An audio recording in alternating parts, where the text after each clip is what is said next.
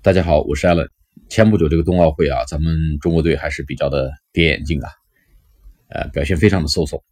川普呢，在奥林匹克运动会召开之际呢，也发了一个热情洋溢的推文。那这里面有些套话呢，可以说是放之四海而皆准，我们可以去品味一下，也可以拿来用一用，是不是啊？那么这个话是这样讲的：Congratulations to the Republic of Korea on what will be a magnificent Winter Olympics. What the South Korean people have built is truly an inspiration. 这个话我跟大家逐字逐句的解释一下。Congratulations 不用讲了，恭喜、祝贺。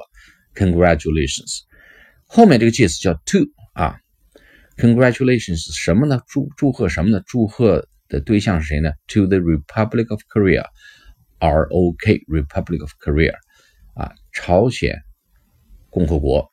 那么这是南朝鲜，北朝鲜叫朝鲜民主主义人民共和国，叫 Democratic People's Republic of Korea，叫朝鲜民主主义人民共和国，简写叫 DPRK。那么南朝鲜呢，叫 ROK 啊。什么事情去祝贺南朝鲜呢？On what will be a magnificent Winter Olympics?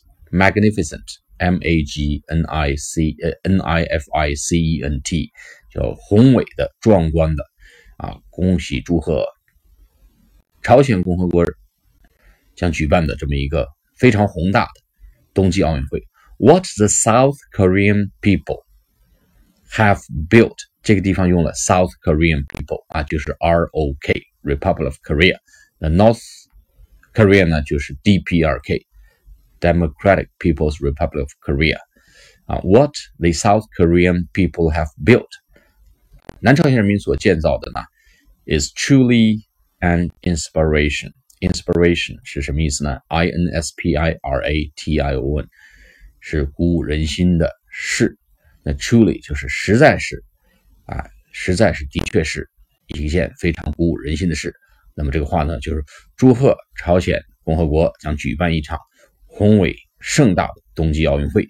南朝鲜人民所创建的呢，是一个实实在在的、真正的鼓舞人心的事情。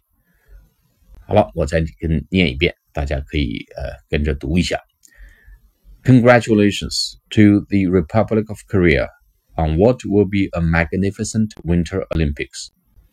What the South Korean people have built is truly an inspiration. 好了，我们下次课再见，拜拜。